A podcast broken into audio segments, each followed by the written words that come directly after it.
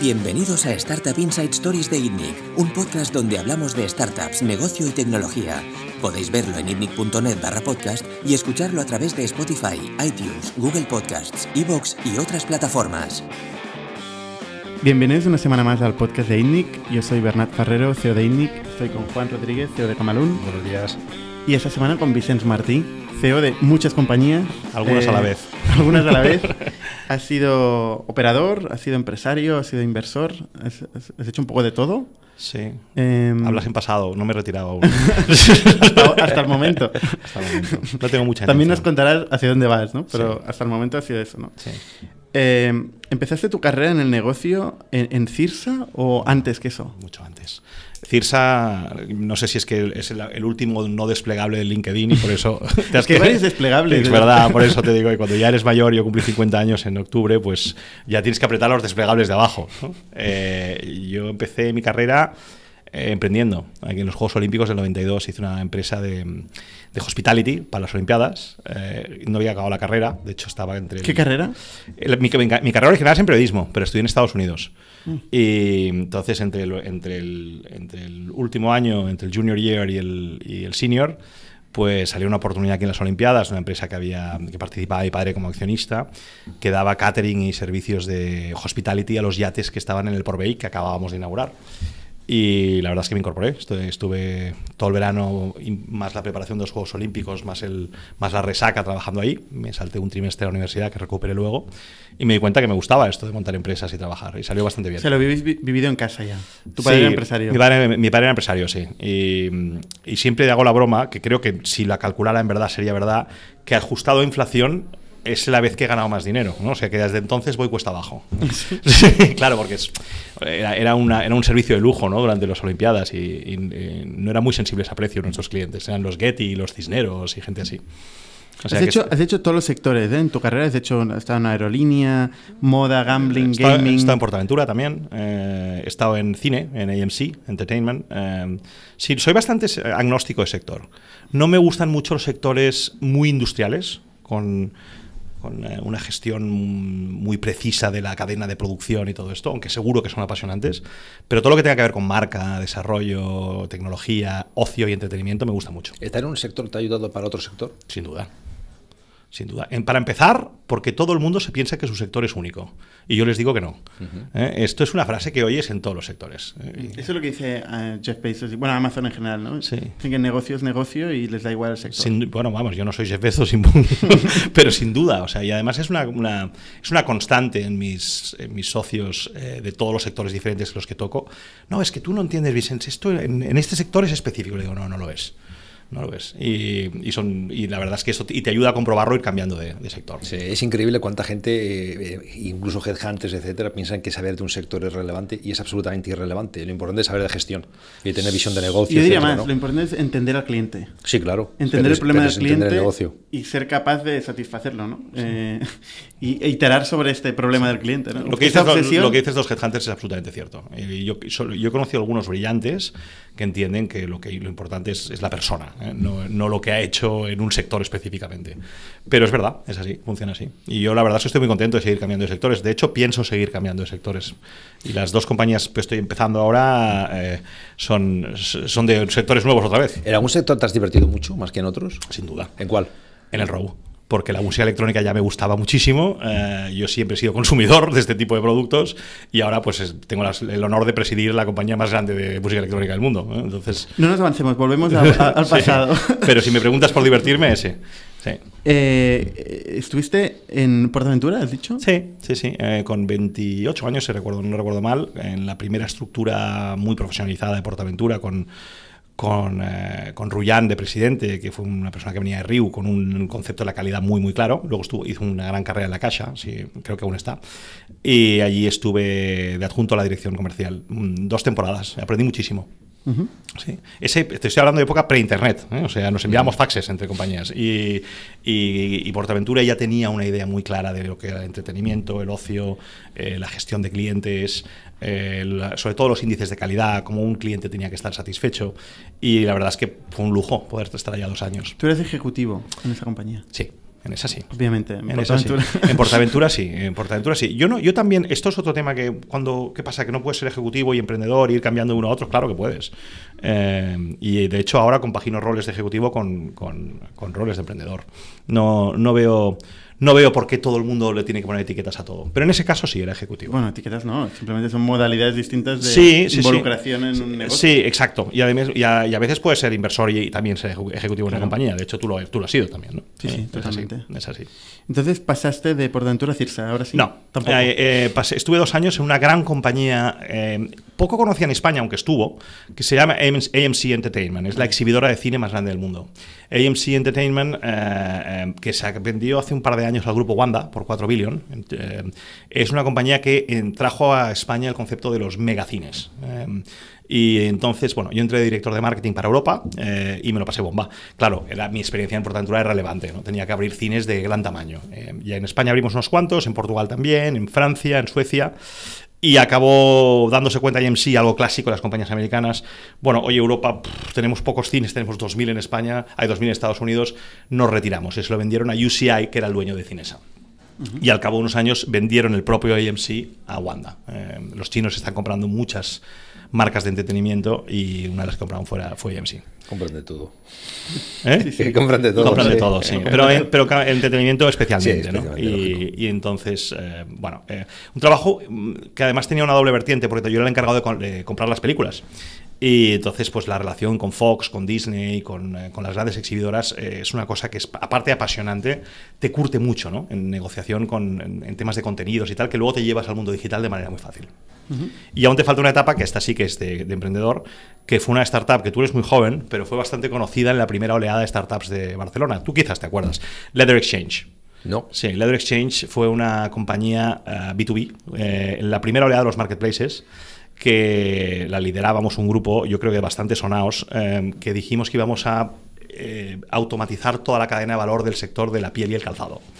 Entonces esto conectaba eh, a, los, a los grandes uh, slaughterhouses o mataderos, que están sobre todo en países ricos donde se come carne. Estados Unidos, Argentina y tal, con las eh, curtidoras, en inglés las tanneries, que están en países sobre todo donde contaminar, un río aún se podía hacer, al menos en esa época. Ahora ha cambiado mucho todo esto, pero estaban en la India, estaban en, eh, sobre todo en el sudeste asiático, con el fabricante final. ¿no? El fabricante final del sector de la piel eh, es básicamente dos, los, la gente que hace zapatos y la gente que hace eh, eh, tapicerías de coches. Entonces nosotros tuvimos la gran idea de, eh, de ponerlos a todos en cadena. Este es un sector que hasta ahora lo que hace es, es comerciar por teléfono eh, y nosotros pensamos automatizarlos a todos. Y levantamos 19 millones de euros. Ostras. Interesante. ¿En qué año esto? Pues 99. 99. 98, 99, sí, sí, primera oleada de los startups. Mira, siempre se lo recuerdo a Javier Pérez Tenesa, que el otro día coincidimos en una cena. Eh, empezamos a la vez y además recuerdo muy bien estar en las mismas conferencias y todo. Luego a él le fue mucho mejor. Nosotros en Leather, en Leather Exchange en concreto, aunque tuvimos una salida bastante digna porque acabamos, acabamos eh, vendiendo los activos y tal, pues no fue el éxito que teníamos previstos. ¿Por qué? Porque era muy pronto para los B2B marketplaces con las conexiones de Internet de esa época.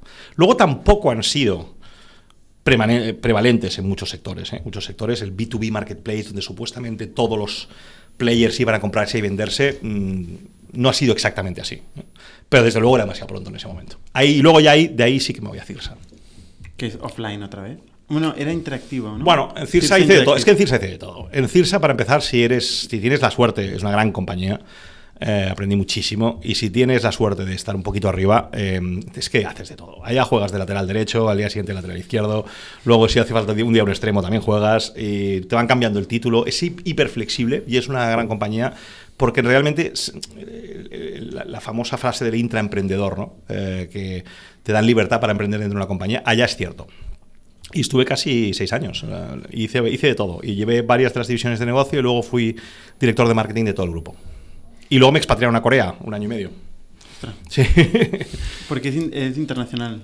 Cirsa. Cirsa, ah, sí, ojo, jolín, Cirsa, ahora no me sé las cifras finales, pero yo creo que deben estar facturando, no sé, 1.800 o 1.700 millones una locura así. Eh, hace 400 o 500 de vida. Igual llegan a los 2.000 de facturación, no lo sé, he perdido la pista. Eh, y se vendió por hace poco por 2 billones a Blackstone. Y, la, la gran mayoría de la facturación es fuera, excepto en alguna división en concreto, como puede ser las famosas máquinas tragaperras, que es un fenómeno muy español, aunque también hay en otros países, pues casinos, bingo, interactiva, todo esto lo tienen muy repartido. Todo gambling. El- sí, de hecho, de hecho a mí me tocó al principio llevar la división de no gambling y, y- y le dije... era? Eran centros de estos, ¿te acuerdas de estos centros que antes eh, eran muy corrientes en los, en los centros comerciales que tenían pues desde máquinas de recreativas, de como de- para jugar, a, a boleras y cosas así? Pues tenían un- un- un- una cartera de ellos, ¿no? Y de varios tamaños y además no, no muy bien ordenados. Y no ganaban dinero. Lo vendieron, me imagino, ¿no? Bueno, e- eventualmente sí. Que no es un negocio. Eventualmente sí. Y además es una reflexión que, que compartí con la familia, ¿no? Y lo hacéis tan bien en el otro lado, ¿para qué tenéis que hacer esto? ¿Eh? Eh, yo creo que algunas compañías de gambling, yo creo que esto ha cambiado mucho en 20 años, tenían la percepción de que, de que no había una aceptación social de su negocio, ¿no? Y entonces querían hacer otras cosas un poco por imagen, ¿no? Y mi- yo lo que les decía es, oye, si hay que hacer algo por imagen, pues haz una campaña de relaciones públicas, pero no hagas un, un negocio, ¿no? Pero un negocio tiene que ser un negocio en sí. ¿no? Sigue si- probablemente sin haber aceptación social, pero es como la prostitución, son los grandes, el sexo, las drogas, son los grandes negocios, ¿no? Al final mueven mucho dinero, aunque no haya aceptación social, ¿no? Sí, bueno, y el juego y- siempre va a haber. Y la alternativa. Desde que el la- hombre es y la- hombre. Y la alternativa sería prohibirlo, que es mucho peor, ¿no? Sí. Entonces es mejor regularlo. Y, y Cirsa es un operador fantástico y lo hace muy bien. Y mira, ahora se ha metido en el tema de las, de las apuestas deportivas, tanto en calle como online. Y de hecho, el CEO de esa división, que creo que es de las más importantes del grupo, era una persona que yo era su jefe ¿eh? y, y, y ha montado una empresa. Se llama Sportium, la marca de ellos. Sí. Lo han hecho muy bien. ¿Por, por qué te fuiste de Cirsa? Porque es una Pues- empresa muy atractiva, ¿no? Pues mira, eh, me lo pasé bomba en Cirsa, ¿eh? pero sí que tenía un poquito el, el gusanillo emprendedor eh, y, y hacer cosas que siempre lo he tenido. Y, y en- y después de cinco años, pues volví de Corea, de la expatriación, y hubo un tiempo en que Cirsa me mandó explorar posibles partners para, eh, para hacer un negocio online, de online de casino. ¿eh? Entonces, bueno, pues viajé por el mundo, conocí mucha gente, y un grupo con el que desde entonces tengo muchas relaciones, 888.com. Eh, y coincidió en que la primera generación de fundadores de 88.com se iban. Y hicieron una cosa muy interesante. Eh, los cuatro fundadores dijeron, vamos, cada uno de nosotros se tiene que buscar a su propio sustituto. Cada uno de nosotros que se espabile con el headhunter que quiera o sin headhunter, que dé vueltas tal y se busque a su propio sustituto. Y el, y el de marketing, que es un gran amigo mío y que se llama Miki Palmón, que ha venido hasta mi boda y todo y tal, me cogió a mí. Y entonces eh, fue un proceso muy largo, eh, te lo estoy haciendo muy resumido, pero fui muchas veces a Israel, eh, me cogí un apartamento en Tel Aviv, me sacaron un permiso de residencia eh, para no judío, que no es nada corriente y tal, y cuando ya me estaba instalando en Tel Aviv, esto era el verano del 2006, estalló la guerra del Líbano. Y entonces, bueno, la que era mi mujer entonces, que es padre, padre de mi hijo mayor, me dijo, oye, a esto Israel va solo. y entonces, ya había dicho que me iba a decir Sa, me tenía que ir a Israel y justo me salió la oportunidad de Welling con Carlos Muñoz, con una fuerza enorme y con ya, ya era muy relevante en Barcelona, a pesar de que solo tenía seis aviones cuando entré yo. Y me salió la oportunidad de Welling y dije, oye, pues chico, algo, no sé si crees en el destino, ¿no? Yo cada vez creo más. Eh, pues me he ido de Cirsa, me tenía que ir a Israel, al final no ha salido de Israel, pues entro en Welling.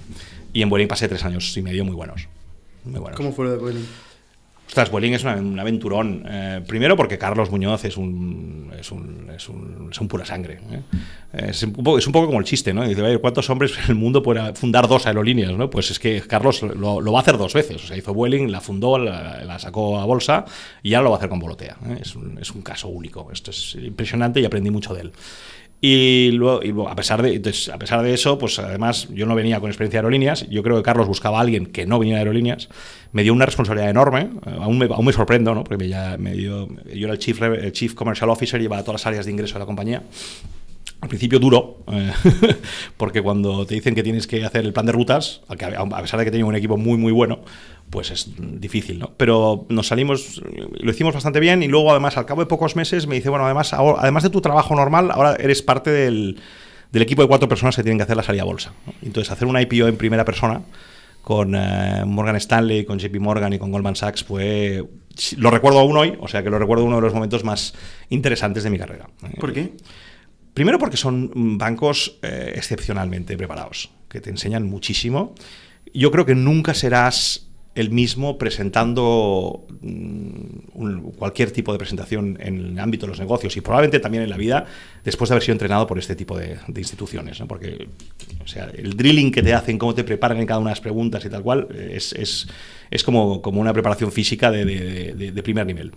Luego, porque el proceso en sí de la salida a bolsa es, eh, tienes que estar mm, muy concentrado, porque haces una, el roadshow es, es, es espectacularmente duro, o sea, tú te levantas muy pronto, te llevan en una... Hay toda una infraestructura alrededor de un roadshow eh, de salida a bolsa, de gente que te viene a buscar al hotel, eh, te lleva en un coche, te lleva a un sitio y en el ascensor, y esto me acuerdo así, mientras subes te dicen, ahora presentas a este fondo de pensiones o a este hedge fund, tiene este perfil de inversión y de lo mismo que decimos siempre, lo vuelve, eh, cambia esta frase por esto.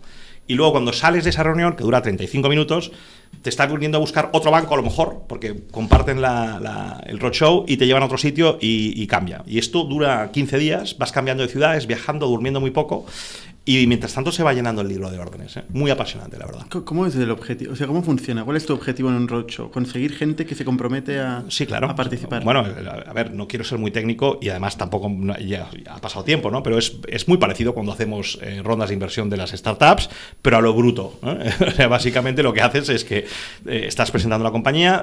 hay, en este caso, en el caso de Welling, recuerdo bien, había un trozo. un... ¿Tramo nacional no internacional teníais? Sí, sí, claro. Lógicamente. tienes dos. Tienes un tramo nacional y uno internacional. ¿El nacional con quién hicisteis? También, con los mismos bancos. ¿Con los mismos? Sí, sí. nosotros en Telepiz hicimos con el BBVA nacional y luego el internacional con... No, nosotros, se lo hicimos los mismos porque tenían oficina de Madrid todos. Pero básicamente lo que haces es que eh, explicas que hay un tramo de secundario y un tramo de primario, o sea, que hay gente cash in y cash out ¿eh? en el mundo de las startups. Es decir, allí pues habían inversores iniciales como Apax o como Grupo Planeta que recuperaban parte de la inversión y el management y otros pues también financiábamos el, futuro crecimiento de Welling. Y entonces lo que cambia con respecto a nuestras rondas es que es todo mucho más síncrono, porque hay un día donde se corta y donde el libro de órdenes, que viene la expresión, ahora ya está todo automatizado, pero viene de la expresión del libro de órdenes, tiene que estar lleno con cada fondo manifiesta un interés en comprar X euros. ¿eh? Y hay una banda de precios que has marcado junto con el, con el, eh, con el banco de inversión al principio del roadshow, que te daría la valoración final de la empresa. Y en función de la demanda, pues eh, eh, junto con el banco marcas el precio final por acción. Ahí hay una, creo que son horas de corrección de que cada banco dice, pues me, queda, me quedo tanto, cada banco en representación de su cliente. Y, entonces empieza a cotizar y, el dinero entra en la compañía. Que o sea lo que Dios quiera, ¿no? Porque entonces puede pasar. Eso, eso es el día 2. Pero luego, luego, está el Green Shoe, que es un aspecto, que es una, una banda de, de acciones que se queda en los bancos para modular un poco la, la, cotización y todo esto. Hay, hay, hay, hay truquillos. ¿eh? Todo esto es lo que se aprende, ¿eh? no está mal. ¿eh? No está mal. ¿Tú crees que tiene sentido salir a bolsa para una compañía Ostras. ¿es, un, objetivo para una compañía salir a bolsa? Esto es, es, muy genérica la pregunta. Sí, es, muy, genérica la pregunta. Creo que la bolsa es una muy buena vía de financiación y, de, y de dar liquidez a los accionistas en España creo que poco utilizada. Eh, poco utilizada, pues por Sobre todo por las tecnológicas. Sobre todo por las tecnológicas en España, porque claro, al no haber comparables es un poco, es, el pez que se muerde la cola, ¿no? Si hubieran cinco, pues ya sería muy diferente. Em, y, en otros mercados, por ejemplo, anglosajones, pues está mucho más adelantado, ¿no? En ese sentido. El mercado alternativo en España no ha acabado de funcionarle a nadie muy bien.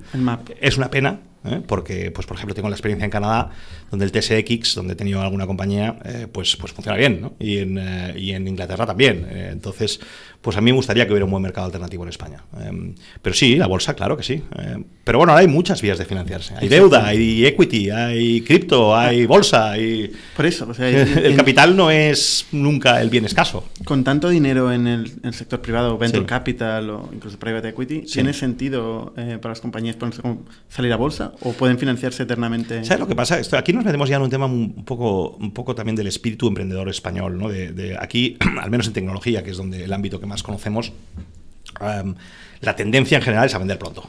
en general, ¿eh? general. No, no, yo mismo, ¿eh? o sea, no, no, no, digo que los demás lo hagan mal y yo lo haga bien, no, yo mismo también pues tengo un, par de, de, elementos en mi track record que dicen que a lo mejor podía haber esperado un poco más. pero, pero creo que en otros mercados que además tienen un mercado local más gordo, pues salir a bolsa es una buena opción. Pero el mercado local más gordo es un mito, porque fíjate las compañías israelíes, segundo país que tiene más compañías en el Nasdaq, ¿no? y no es porque tengan un mercado local fuerte, es, porque, es porque salen pronto. Igual es justo por lo contrario también, porque tiene un mercado tan pequeño que tienen que saber que el resto del mundo es su mercado desde el primer momento. ¿no? Y en España no entendemos que el resto del mundo es tu mercado desde el primer momento. Eso El mercado es el mundo. ¿no? Entonces, ellos sí lo tienen claro. Eso es. Eh, que el mercado es el mundo. ¿no? Eso es. Y nada, y eso fue Welling. Eh, estuvo muy, muy divertido, la verdad. Eh, bueno, a ver, luego eso continúa, nos fusionamos con Clicker y, bueno. Eh. ¿Fuiste Revenue Officer, Chief Revenue Officer todo el tiempo? No, luego me cambié a Chief Marketing Officer. De hecho, me acuerdo que fue iniciativa mía y hubo un momento en que la compañía se hacía muy, muy grande y que la parte, sobre todo de canal, de agencias de viajes, eh, yo no la, conocía mucho menos. La conocía un pelín de pasada de Portaventura y bueno, por inquietud personal y tal, pero yo no era un especialista en agencias de viajes, claramente. Era mucho más un tío de B2C directo. Y, yo le hice la reflexión a Carlos y digo, oye Carlos, creo que podríamos partir mi posición en dos y traer una persona muy buena en agencias que, supiera este canal. Y, bueno, a ver, continué en el comité de dirección y con el, la C del Chief y todos los Chiefs que quieras y todo esto, pero ya no era Chief Commercial Officer, sino Chief Marketing Officer al final. De hecho, si no recuerdo mal, creo que la única área que perdí fue la de fue, perdí entre comillas, ¿eh? Eh, fue la de, la de canal de agencias. ¿eh? Y, y, esto fue hasta el final, hasta que me fui cuando, en la fusión Complicar. En la parte del marketing, la parte digital fue muy importante en, en Welling. Jolín, yo creo que fue un precursor Welling. si no recuerdo mal... De hecho salió mucha gente de Exacto. Bueno, es una buena escuela. creo que sí. Y de hecho, para mí el, que más sabía de toda esa época es una persona con la que he tenido muchísima relación mucho tiempo y de hecho estoy montando una compañía con él ahora. De hecho hemos montado, el otro día lo decíamos, somos muy diferentes, es Víctor Sala. Eh, que ha estado en Atman y que ha estado en, varios sitios más, en Activo Trade conmigo. Eh, Víctor y yo somos eh, muy diferentes como persona, pero nos llevamos muy bien. Yo fui su jefe durante un tiempo, y hemos sido socios tres o cuatro veces, y fue una persona que lideró una manera muy diferente de pensar en e-commerce de, turismo, ¿no? porque lo que hacía Welling no lo hacía nadie en ese momento. Ahora sí, ahora lo hace todo el mundo. ¿eh? Pero pensar en SEM, pensar en SEO, pensar en, en CAC versus Lifetime Value, en métricas de e-commerce, estamos hablando del año 2006. ¿eh? Eh, Víctor fue un maestro y yo, lo, yo como, como jefe es una, una característica que intento mantener. Cuando tienes a alguien bueno, sobre todo, no lo molestes. es, es, una filosofía que intento mantener hasta hoy. ¿eh? De, ahí pasas a, Custo eh, y a Moda, que es otro sector distinto. Sí, otra vez con lo de los sectores. El, el, fue, es un poco más complicado. Yo me, cuando salgo de, de Welling, esto es antes del verano del 2009, eh, se fusionan con Iberia, claramente yo no soy una persona para trabajar en Iberia, eso lo vimos, eso lo vimos todos, ellos y yo. ¿Quién lo vio antes? A la vez, yo creo. Eh, sí, sí, sí. Incluso, incluso por la manera de vestir, yo creo que ya no. ¿eh? Eh, entonces, bueno, y fue muy amistoso todo. Fue muy amistoso todo. De hecho, hasta nos reíamos. ¿Qué año fue? Justo el verano del 2009. ¿Quién estaba en Iberia? ¿Estaba Irala? No, no, eso es muy anterior. Creo que sí. ¿Seguía Creo que sí. Lo que pasa es que, bueno, venía, o sea, allí quien mandaba, que ha mandado hasta hace muy poco y sigue mandando mucho en el grupo, es Alex Cruz, hmm. que es un enorme ejecutivo de, aerolíneas. Eh, Alex y yo, pues no tenemos nada que ver uno con el otro, pero, pero tengo un respeto enorme por su carrera. Eh, enorme. ¿Quién no lo va a tener? Creo que hasta ahora, no sé si de presidente o de CEO de, British Airways. ¿eh? Hmm. Es, un, es, un, vasco que se levantaba a las 5 de la mañana para ver cuántos aviones aterrizaban en el Prat, ¿sabes o no? Yo a lo mejor me iba a dormir a las 5 de la mañana. entonces, entonces no, no, no, no, era, no era mi compañía, claramente. Salgo en el verano del 2009 y, y me voy a Stanford. Eh, yo ya era, yo, yo soy Game Badeliese y, y entonces... Eh, a mí el, el Game Badeliese me pareció un programa buenísimo, lo había hecho en CIRSA, eh, al principio de CIRSA, y, digo, oye, me voy a ir al todo el verano a Stanford, que es un programa duro, el de 10 semanas, el, el, Senior Executive Program, y voy a pensar qué quiero hacer. Y entonces, un poco la reflexión que quise hacer es, oye, eh, parece que esto de gestionar gente y llevar empresas no lo hago del todo mal, mm, quiero tener un poco más de upside eh, en los proyectos que me meta. Me gustaba mucho también ya la posibilidad de darle la vuelta a empresas y ayudar a con la financiación y el private equity y todo esto. Y, el primer target que escogí fue justo y no salió bien. ¿eh? Pero la idea sí. Luego la idea salió bien. ¿eh? la idea de, de, participar en las empresas y aportarles financiación y senior management y conocimiento de, de cómo se han llevado compañías grandes para hacerlas crecer y coger financiación. Pero justo no sale bien. Pero es, perdona, ¿es coger compañías que van mal y darle la vuelta? No, ¿O puede ser una compañía que vaya bien pero quiera crecer más? Eso es. ¿Es, más lo segundo o lo eh, primero? bueno, a ver, vamos a tenernos a lo que ha pasado luego. Porque lo que ha pasado luego es que si cogemos estos casos, en el, caso de Custo, pues no iban, no iban fantástico. ¿eh? Eh, creo que, que han ido un poco más o menos igual eh, el resto del tiempo. En el caso de lo que fue Acamón, era una compañía prefundacional casi, aunque tenía ya un negocio que funcionaba muy bien, por cierto, que era Mundijuegos, pero no era compañía en sí. Acamón la hicimos juntos, todos. y luego en el caso de Billy, más fundacional. Y en el caso del Row, era una compañía que tenía un producto muy prometedor pero que había que hacerlo crecer. O sea, había un poco de todo. Yo creo que caso de Custo, por ejemplo, ¿cómo fue? Bueno, el caso de Custo, primero había una relación personal, yo conocía a los dos hermanos, sobre todo a uno de ellos.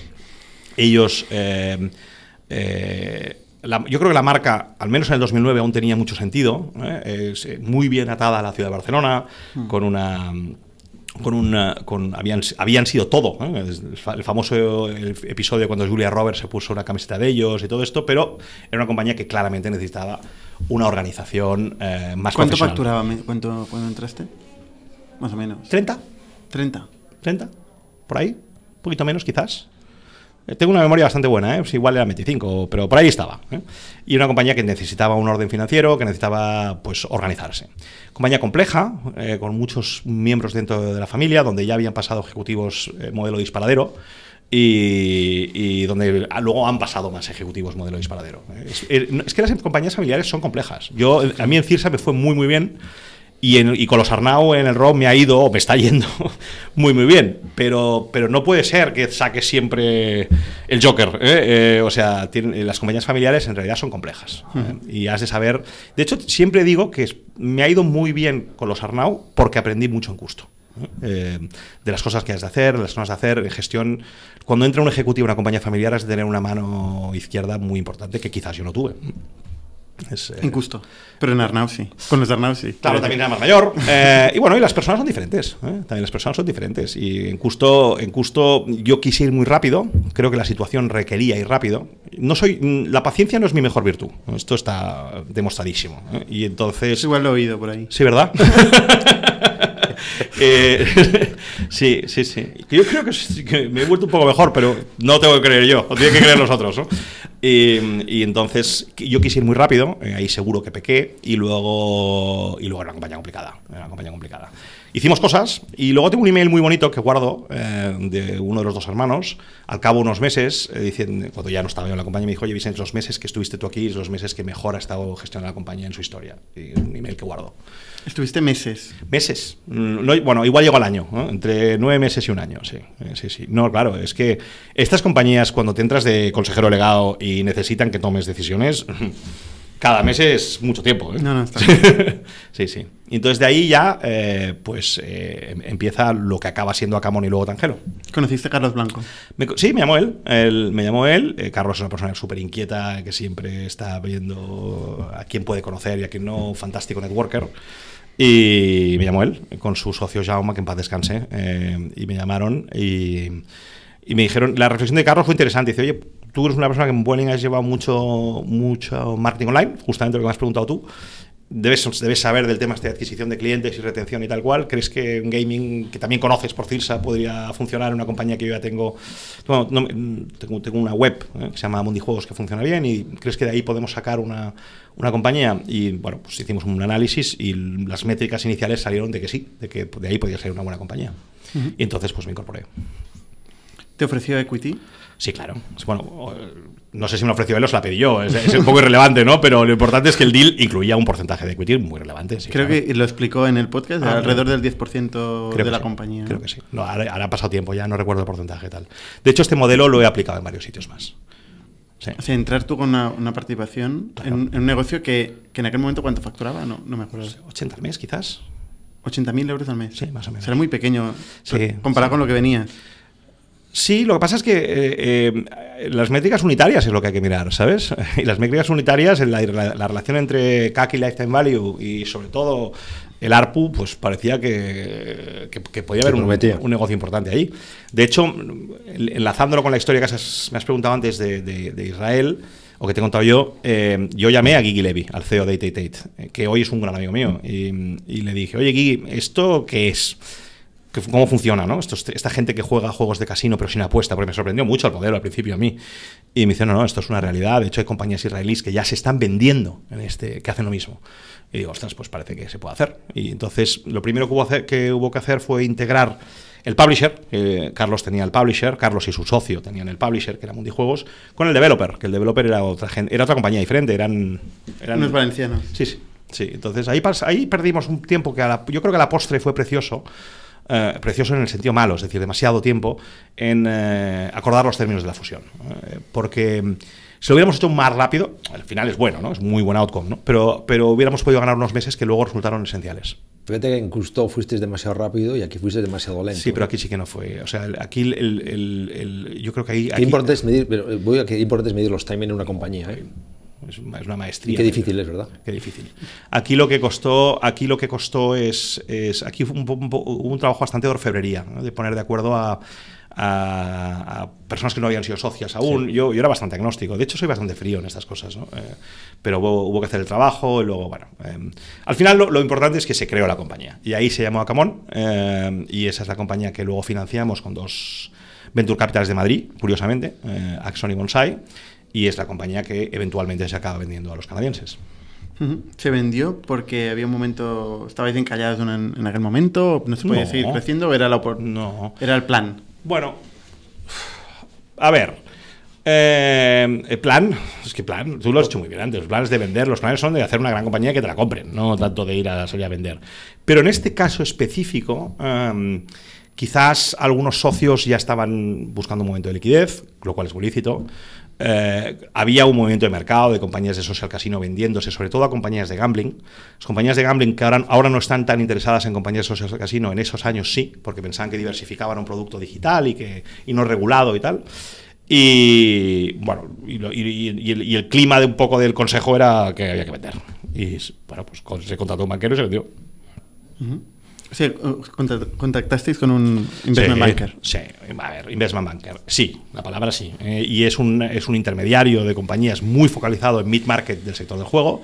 Mm, una persona que tiene mucha credibilidad, de hecho sigue en el sector y sigue vendiendo muchas compañías. Mm, y, de hecho es una persona que yo considero que hizo muy buen trabajo y, de Londres. Y, bueno, hizo un proceso eh, y vendió la compañía. Perdona mi ignorancia, ¿por cuánto se vendió?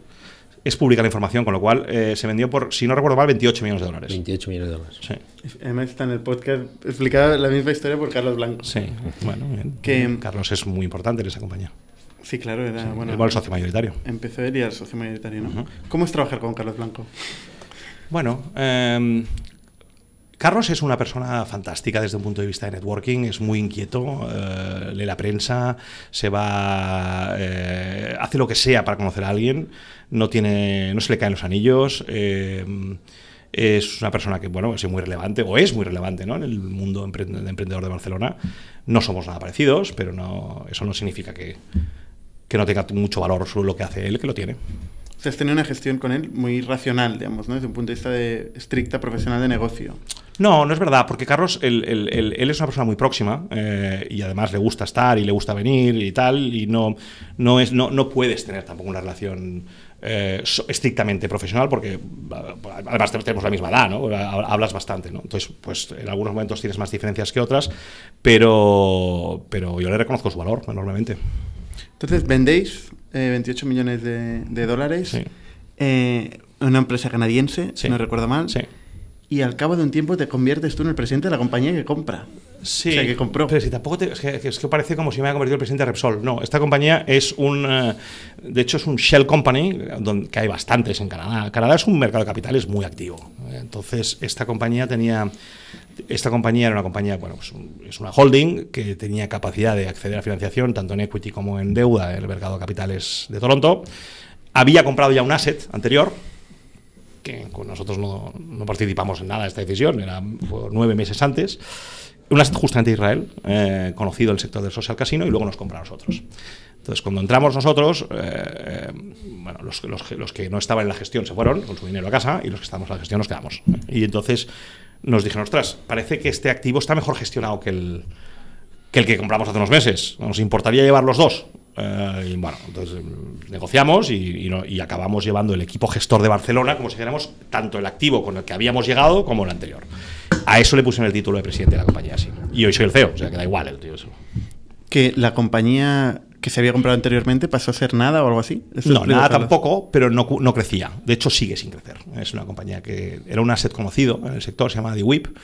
Y Acamor, en cambio, pues mm, con una estrategia más conservadora, quizás, y mercados menos competidos como, como el sur de Europa y Latinoamérica, pues, eh, eh, pues siguió creciendo un tiempo. Eh, más, más difícil, porque el mercado, como bien sabéis, Facebook ha cambiado. Y Facebook, que es la gran plataforma de adquisición para, para gaming, pues se ha puesto más fastidiado. Eh, y entonces, pues ¿Fue, una buena venta? Bueno, yo creo que sí. Es decir, yo creo que sí, porque claro... para, para, los socios... Bueno, a ver, las ventas siempre son para los socios, para las compañías... Sí, sí, no, no, para los socios sí, pero luego tú, aparte eres, eres ejecutivo, ¿no? Sí. Te quedas y tenías upside futuro, digamos. Sí, lo sigo teniendo. Eh, lo he tenido que ir renegociando porque han cambiado los dueños y todo esto, pero lo sigo teniendo. es decir, para los ejecutivos eh, creo que sí, porque la gran mayoría siguen estando. Los core que estaban en la venda siguen estando. No todos, pero la mayoría están. El, para los socios, pues, si no, no hubiera vendido. Entonces, yo asumamos de que sí. Y para el comprador, hombre, el comprador mm, tiene, ha tenido sus issues porque tenía una de las dos patas, pues no, no, no, crecía lo suficiente. Ahora estamos haciendo cosas diferentes. De hecho, eh, los accionistas que nos compraron han cambiado. ¿eh? ahora son otros. ¿eh? Y ahora, ahora sigo trabajando con canadienses, pero son otros canadienses. Perdona mi ignorancia nuevo. Tú sigues en Acamón de CEO. Sí, pero ya no se llama Acamón, se llama Tangelo. Pero es lo mismo, porque la otra compañía no ha crecido, se hizo Acamón. Sí, pero, pero estamos, estamos trayendo más, más activos. Pero es básicamente como si tuviera seguido en Acamor si no se hubiera vendido. ¿Cuánto valdría ahora esta compañía si, se hubiera, Pues no creo que valiera mucho más, porque, porque el peso del o sea, primero los múltiplos han cambiado. Sí. Los múltiplos han cambiado porque las compañías de gambling americanas que pagan múltiplos muy altos. O sea, el PER ha bajado. Sí, el PER ha bajado. ¿En cuánto PER se vende ahora? Pues ahora yo creo que las están comprando más bien a 6, 7 veces. Wow. Pero para la audiencia, el PER es el múltiplo de EBITDA, pero esto no se compró por múltiplo de EBITDA, sino por múltiplo de, ventas. ¿no? Ah, no, por, por, múltiplo de ventas. Sí, se compró por múltiplo de EBITDA se por múltiplo de ventas. Cuando puedas vender una compañía de múltiplo de ventas, como tú estás en SaaS y tal, aprovechalo porque esto dura poco los sectores. Al cabo, cuando el sector madura, te la compran por múltiplos de venta. y, no creo que no creo que ahora se vendiese por muchísimo más, porque además ahora ya está muy entrelazada con la otra. Ya comparte, eh, comparte servicios corporativos, comparte un montón de cosas. Ahora lo que nos toca, de hecho, ahora somos privados, ya no estamos cotizados. Eh, ahora lo que nos toca es reorganizarla, mm, quizás hacer algo de money y volver a hacer producto y quizás en unos años volverla a vender. Ya veremos. Ya veremos. Se has seguido vinculado a, la compañía todo este tiempo, pero has hecho un montón de cosas más, ¿no? Pero es que esto lo hago siempre. Esto lo hago siempre. pero aquí estás de CEO full time. Estoy de CEO.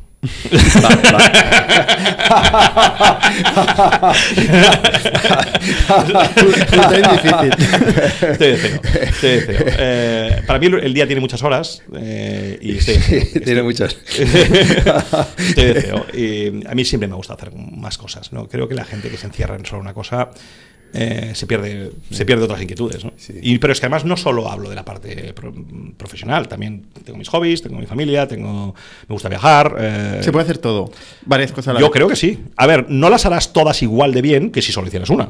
Eh, si tú eres un tío que solo toca el violín, lo más probable es que acabes tocando el violín bastante bien. Si tocas muchos instrumentos y también haces deportes y tal cual, es más difícil que seas bueno en muchas cosas. ¿Tú inviertes también? Poco. Poco. Sí, tengo una teoría con esto. Eh, y, es, y, tiene bastante, está bastante afectada con el. Con, eh, con lo que escribe Taleb, ¿no? Eh, full by randomness y todo esto, ¿no? sé, yo. ¿Quién soy yo para decir que una, startup va a ser mejor que la otra? si no estás tú en ella gestionándola. Eso, es, eso es. yo, eso es. Eso es. Yo creo, ¿Tú invertirías en un emprendedor que hace varios proyectos a la vez? sí, claro. ¿Sí? Sí, claro. Sí, sí, pero, pero es que yo invierto poco. Entonces, eh, yo creo mucho más en el concepto, el concepto de agencia, ¿eh? Eh, que significa, es, más la palabra inglesa, la you have agency. O sea, que tú cambias las cosas. Entonces, como yo sé que yo cambio las cosas, pues en donde estoy yo, pues sí me atrevo a invertir. Pero si no, no es que diga, es que todos son malos si no estoy yo, no, pero es que mi criterio es muy, es muy pequeño. O sea, ¿cómo, cómo sé yo de que esta es la buena y esta es la mala? ¿Cuál, es tu librillo? Digamos, cuando entras en una compañía, ¿qué, qué haces? Esto, es esto sí lo tengo claro.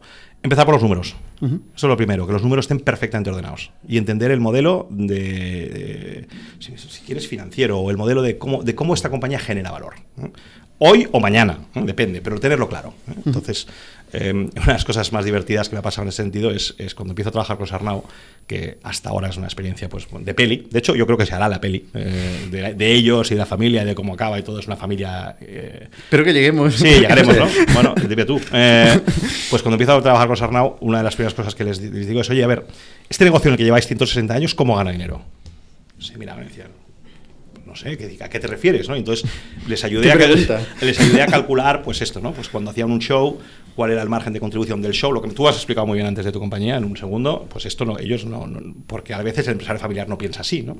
¿Cuál era el margen de contribución del show, en cuanto, cuánto era el revenue, en cuánto se gastaban en el delivery del show, cuánto quedaba para pagar overheads y marketing y cuál era el, el porcentaje de vida normal de la compañía? Hicimos un template y luego ya solo fue escalar el número de eventos y la calidad de los mismos, ¿no? Pero entonces eh, hay que empezar por tener los números muy ordenados y, entender cuál es el modelo. Y luego a partir de ahí yo creo que lo segundo son las personas. Eh, y, entonces poner, poner, un equipo muy bueno eh, que, lleve este plan para adelante. Ese es mi brillo normalmente. Equipo modelo, ejecutivo. O sea, cambias del equipo ejecutivo. Bueno, cambio, a ver, ¿no? Y si, y si es muy bueno, no tengo que cambiarlo. pero. pero... ¿Partes más de, intentar desarrollar cantera o buscar gente que, que, es muy buena en lo que hace y traerlos? He las dos cosas. Lo que más me enorgullece con las personas es que parece, al menos los, los números dicen que la gente que ha trabajado conmigo una vez no, tiende a repetir. Eh, y esto está bien, ¿no? Porque no soy una persona tampoco que pase muy desapercibida. Y, la verdad es que eh, tengo bastantes personas que han trabajado conmigo en dos, en tres, hasta en cuatro compañías. Y los vuelvo a llamar y siguen viniendo, con lo cual eso es bueno. Eh, pero hago las dos cosas, intentar ver qué hay bueno en la casa y a veces si, si hay una cosa que no funciona, pues pues te alguien de fuera. ¿Replanteas la estrategia de la compañía o, o, ejecutas en base a lo que se está haciendo el plan estratégico? Es pregunta muy, muy genérica. Eh, normalmente, me toca, normalmente me toca mirarme la estrategia de la compañía eh, en los roles los que, los que normalmente asumo. Y si es, si es impecable, normalmente no tenías que haber venido. Eh, pero a lo mejor sí, a lo mejor es impecable y entonces pues la ejecutas. Pero si no, la replanteas o la, o la, o la haces. ¿Qué es más importante, la estrategia o la ejecución? La ejecución. La ejecución es más importante. Sí. Aunque es verdad que la estrategia, eh, en, la estrategia, si, si, eres capaz de encontrar el, famoso Blue Ocean, eh, que, es, un poco, es, un poco un cliché, ¿no? Pero si, si eres eh, capaz de encontrarlo, en algunos modelos de negocio es espectacular. Pero luego, si no va acompañado de ejecución, este Blue Ocean se lo va a llevar otro. ¿eh? Pues te verán, la idea es muy rápidamente copiable y la harán mejor. Entonces, eh, Camón, luego entras en Billy. Sí, bueno, Billy... Mm, ¿Sigues también en Billy? Sí, sí, tanto. Jordi David eh, son conocidos en el mundo eh, internetero. Nos tienes que ayudar a traerlos aquí. Siempre, claro. Ellos, son, ellos no, son, mucho de hablar, ellos. Por eso. Eh, pero es lo que me han dicho, yo no los conozco. Sí, no son mucho de hablar. Aunque vienen de mi universidad. Pero... ¿Sí? ¿Ah, sí? Pero no acabaron ellos, ¿eh? No, ya, ya. Yo sí. Sí, esto es, un punto negativo en tu currículum. esto es malo, en bici es malo esto. Eh, Jordi David, nos habíamos conocido con Jordi David en Fiber, eh, porque me llamó Pep al principio de todo. Pep necesitaba pelo gris, en ese momento tenía gris, no blanco como ahora. Entonces, pues Pep me llamó, estuve unos meses con Pep. bueno, creo que quedó contento, pero un momento en que Pep y Jordi David eh, se separaban, eh, pues, pues con Jordi David pues quedó una relación personal. ¿no? Y se fueron unos meses fuera, volvieron y me dijeron que, querían montar una compañía grande, que no querían ya ser webmasters, ¿no? como habían sido casi siempre. ¿no? Y yo les dije, oye, pues fantástico. Y entonces me dijeron, ya, pero es que para montar compañías grandes creo que te necesitamos. Y desde entonces, que esto es el 2014, eh, pues somos socios. Y Billy ha hecho un montón de cosas, ha hecho subsidiarias, ha hecho spin-offs, ha vendido spin-offs, ha financiado spin-offs. Jarvis, que ha estado aquí también. Jarvis ha David Jordan. Exacto. Jarvis se vendió, se vendió a una empresa cotizada del MAP, precisamente, que hablamos antes. Luego ahora tiene una de SaaS, eh, que se llama Optics, que está en el mundo de la detección del fraude, eh, en, temas de AdTech tiene, otra, tiene otras dos subsidiarias y la verdad es que Jordi David son unos emprendedores también eh, muy interesantes y, oye... Eh, ha sido una montaña rusa también, ¿no? Porque ha crecido mucho, luego ha decrecido también mucho, ¿no? Sí, porque es una compañía que el, Jordi David tiene un carácter... Eh, bastante oportunista, viene oportunidades y, las, y, lo hace muy bien, ejecuta muy rápido y van hacia ellas muy rápido, con soluciones muy, muy agile, ¿no? De técnicas para, para, probarlo rápido y ver si funciona, ¿no? Entonces, el tema del oportunismo es que tiene eso, que a veces la, la ola parece más grande de lo que era y creces rápido y luego no, no, era una tendencia tan consistente. Pero es una compañía muy rentable, eso te lo aseguro. ¿Son parecidos con Carlos Blanco, por ejemplo, que también es muy oportunista? No. No. No. Distintos tipos de animales, de emprendedores. Yo creo que sí. Yo creo que sí. Yo no los conozco, ¿eh? Sí, sí, yo los conozco muy bien, los conozco muy bien. Eh, has hablado de Fiverr. Sí. Es un capítulo interesante. Sí, claro. Bueno, Fiverr ha tenido mucha. Lo que ha, acaparado muchas, muchas portadas, ¿no? En Fiverr mi rol fue bastante corto. ¿eh? Fue, fue, de, fue de lo que llaman advisor. Eh, estuve sobre todo intentando poner orden entre los tres eh, jóvenes, jóvenes sobradamente preparados que eran Pep, Jordi y David y luego voy a cada uno tomar su camino y luego Pep también se tomó su camino y creo que siguen en Liza, ¿no? Están en ticketing y tal y me, han llamado alguna vez para intentar trabajar con el Row, pero pero no sé, creo que les va muy bien. Han levantado un montón de rondas y cosas de estas. Sí, sí, muchas. Pep ya no está. Pep no está y está otra gente. Y están en Madrid, creo. Hmm. Sí, sí, Vale. Eh, entonces, ah, hemos hablado de Gamón. Eh, lo último es del Row. Sí. ¿no? ¿Me dejó algo? Bueno, eh, hago otras cosas también, pero, pero en, el Row sí. El, el, Row es. Bueno, el Row es un. Es un exitazo, la verdad. El, el Row ¿Qué es el Row? El Row es una compañía, para los que no vais, ¿eh? Eh, la gran mayoría de los de, la, de, tus de la gente que trabaja aquí yo creo que va, ¿eh? pero los de los que no van, es el Row, la mejor manera que se puede definir es un espectáculo de música electrónica con actores, con zancudos, con escenarios y tal, y cuando ya no consigo que la gente no lo entienda, digo, es el Cirque du Soleil con música electrónica, básicamente. entonces, es... no es una discoteca. No. De hecho, el Row no está en el sector de los venues, no tiene venues. Lo que tiene el Row es un espectáculo móvil. Es una compañía grande, en la cual ¿Factura más o menos? Factura unos 30 millones este año, hace 5 de vida. Eh, es, es, una compañía que va creciendo a un ritmo enorme y que le, creza, y que le vendimos un 40% nada más y nada menos que a Providence Equity, que es un fondo eh, que, en Barcelona solo tiene dos activos, que es el Sonar y, y, nosotros. Entonces, eh, es una compañía que cuando yo entré eran 6 personas, o 8, no sé, entre 6 y 8. Hoy somos 120 en estructura y en los shows trabajan unas 800 personas porque es una compañía que hace muchos shows eh, por alrededor del mundo. Este año las cifras son que hacemos 170 shows en 70 ciudades en 40 países. Entonces hay eh, un centro de producción, un warehouse eh, aquí en, en, Gabá, donde se producen todos los escenarios, los disfraces, todo es homemade.